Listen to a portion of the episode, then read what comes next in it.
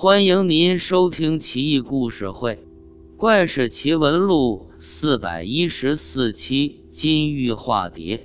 唐穆宗李恒在皇宫御花园内种植了很多千叶牡丹，牡丹开放，香气逼人。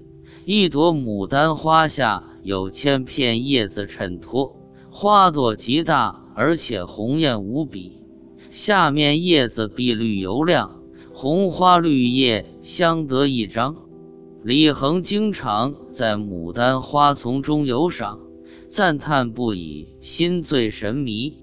每天晚上，有成千上万只黄白蝴蝶飞集于牡丹花丛间，蝴蝶和宫中灯火相互辉映，大明宫内一片绚烂，灿若星空。天一亮。蝴蝶就飞走了，宫女们用罗帕捕捉蝴蝶，却一只都捉不到。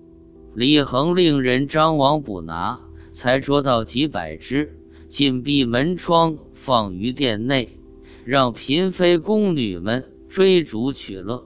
天一亮，蝴蝶纷纷坠地，仔细一看，蝴蝶翩翩如生，却是金玉制成。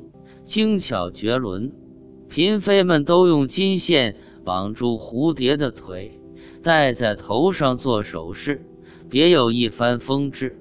这些金玉蝴蝶晚上放进首饰盒中，流光溢彩，透出盒外，令人震撼。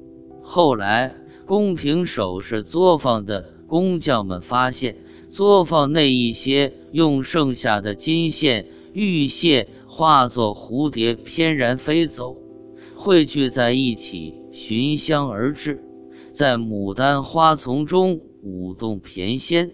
未为大官，李恒得知，恍然大悟：金玉化成蝴蝶，万千只云集飞旋于千叶牡丹花丛中，翅膀闪着金灿灿的光芒，和大明宫灯火。交相辉映，是怎样一幅奇景啊！